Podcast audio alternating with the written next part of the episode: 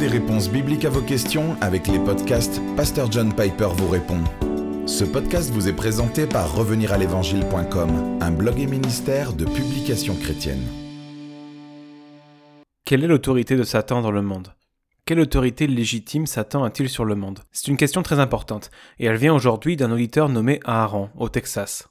Bonjour Pasteur John, dans Matthieu 4.9 et dans Luc 4.6, de quelle autorité parle Satan? Ment-il quand il dit qu'il a de l'autorité à donner? Ou a-t-il vraiment autorité sur la terre? Si oui, de quoi s'agit-il et quel est le rapport avec la souveraineté totale de Dieu sur toute chose Qui possède le monde? Voici ce que le diable a réellement dit à Jésus lors de la tentation dans le désert qui crée la question que l'on vient de nous poser. Le diable le transporta encore sur une montagne très élevée, lui montra tous les royaumes du monde et leur gloire, et lui dit Je te donnerai tout cela si tu te prosternes pour m'adorer. Matthieu 4, 8 à 9. Et voici Luc 4, 5 à 7. Le diable l'emmena plus haut et lui montra en un instant tous les royaumes de la terre, et puis il lui dit Je te donnerai toute cette puissance et la gloire de ces royaumes, car elle m'a été donnée, je la donne à qui je veux. Si donc tu te prosternes devant moi, elle sera toute à toi. Ma première réponse est que si Jésus avait adoré Satan, bien sûr, Jésus aurait abdiqué son autorité divine, il aurait cessé d'être Dieu. S'il adorait le diable, il ne serait pas Dieu, le diable serait Dieu. Satan lui donnerait alors le monde entier et contrôlerait toujours le monde parce que Jésus ne serait pas Dieu. Il serait le laquais de Satan. Tout cela, bien sûr, ne s'est pas produit et ne pouvait pas se produire. Satan, comme d'habitude, été stupide de le suggérer. C'est un idiot. Il dit toujours des choses stupides à moitié vraies. Toute puissance par permission. Mais remarquez les paroles de Luc 4.6. Satan n'est pas l'autorité suprême dans le monde, parce que dans Luc 4.6, il l'admet. Je te donnerai toute cette puissance et la gloire de ces royaumes, car elle m'a été donnée. Par qui? Dieu. Dans sa souveraineté, Dieu a considéré qu'il était sage, dans le cadre de sa malédiction sur le monde après la chute d'Adam et Ève, de donner à Satan un énorme pouvoir dans ce monde. Mais il n'a pas le pouvoir ultime. Nous ne sommes pas des dualistes, nous ne pensons pas que Dieu et Satan se battent pour dominer l'univers. Dieu est Dieu, pas Satan. Satan n'est pas Dieu. Tout le pouvoir de Satan, il l'a par permission. Il n'a aucune autonomie pour faire ce que Dieu ne permet pas pour des buts infiniment sages. Nous voyons Satan recevoir la permission d'affliger Job, n'est-ce pas? C'est le même genre de paradigme. Dans Job 1.12, on lit L'Éternel dit à Satan Voici tout ce qui lui appartient, je te le livre. Seulement, ne porte pas la main sur lui. Satan se retira alors de la présence de l'Éternel.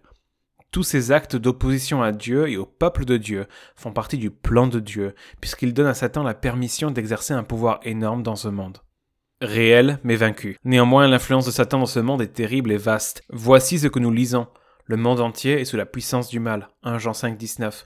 Quant à vous, vous étiez morts à cause de vos fautes et de vos péchés que vous pratiquiez autrefois conformément à la façon de vivre de ce monde, conformément au prince de la puissance de l'air, de l'esprit qui est actuellement à l'œuvre parmi les hommes rebelles. Éphésiens 2, 1 à 2. Pour les incrédules, dont le Dieu de ce monde a aveuglé l'intelligence. 2 Corinthiens 4, 4. Et Jésus dit dans la dernière nuit, Je ne parlerai plus beaucoup avec vous, car le prince du monde vient, et il n'a rien en moi. Jean 14, 30.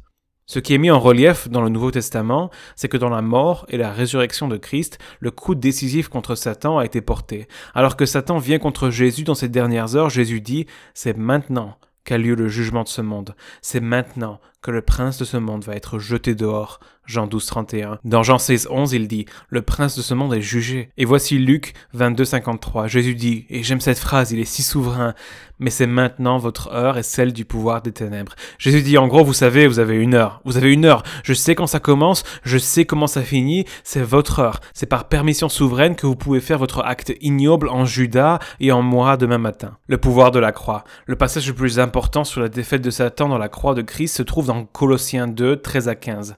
Ce passage lit Vous qui étiez morts en raison de vos fautes et de l'incirconcision de votre chair, il vous a rendu à la vie avec lui. Il nous a pardonné toutes nos fautes. Il a effacé l'acte rédigé contre nous qui nous condamnait par ses prescriptions.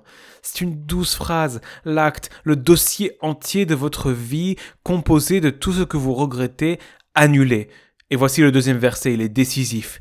Il l'a annulé en le clouant à la croix. Il a ainsi dépouillé les dominations et les autorités et les a données publiquement en spectacle en triomphant d'elles par la croix. Ainsi, en mourant pour vos péchés, en clouant votre acte, votre dossier de dette à la croix, il a dépouillé, désarmé les dominations et les autorités et les a données publiquement en spectacle, en triomphant d'elles en lui. Il les a désarmés en clouant notre dossier de dette à la croix, parce que le pouvoir de Satan réside dans le fait qu'il est un grand accusateur. S'il n'a rien dans son dossier alors qu'il se tient devant la cour pour nous accuser, qu'est-ce qu'il va faire? Il devient impuissant dans ce tribunal parce que notre dossier de dette a été annulé. Sa seule arme accablante contre les élus de Dieu lui est retiré de la main. Il n'y a plus de péché non pardonné. Nous sommes pardonnés.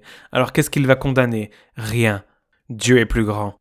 Maintenant, dans chaque bataille contre le diable, nous pouvons avoir une confiance totale dans la victoire finale. C'est pourquoi Romains 8, 38 à 39 dit ceci. En effet, j'ai l'assurance que ni la mort, ni la vie, ni les anges, ni les dominations, ni le présent, ni l'avenir, ni les puissances, puissances sataniques incluses, ni la hauteur, ni la profondeur, ni aucune autre créature ne pourra nous séparer de l'amour de Dieu, manifesté en Jésus-Christ notre Seigneur. Il a été vaincu de façon décisive. Un ami m'a raconté une fois le moment où il s'est converti à l'université en compagnie de plusieurs autres athlètes. C'est un grand joueur de football. Il s'est converti au travers d'une vieille dame âgée et une petite femme menue. Elle accueillait des groupes de disciples chez elle pour ses joueurs de football deux fois plus grands qu'elle. Elle a insisté pour que chacun d'eux, après leur conversion, dise cent fois par semaine Celui qui est en vous est plus grand que celui qui est dans le monde. 1 Jean 4,4. Et je me suis dit, c'est une façon sage de commencer une vie chrétienne parce que c'est vraiment vrai. Nous espérons que ce podcast vous a encouragé. Retrouvez davantage de ressources sur notre site www.reveniralévangile.com.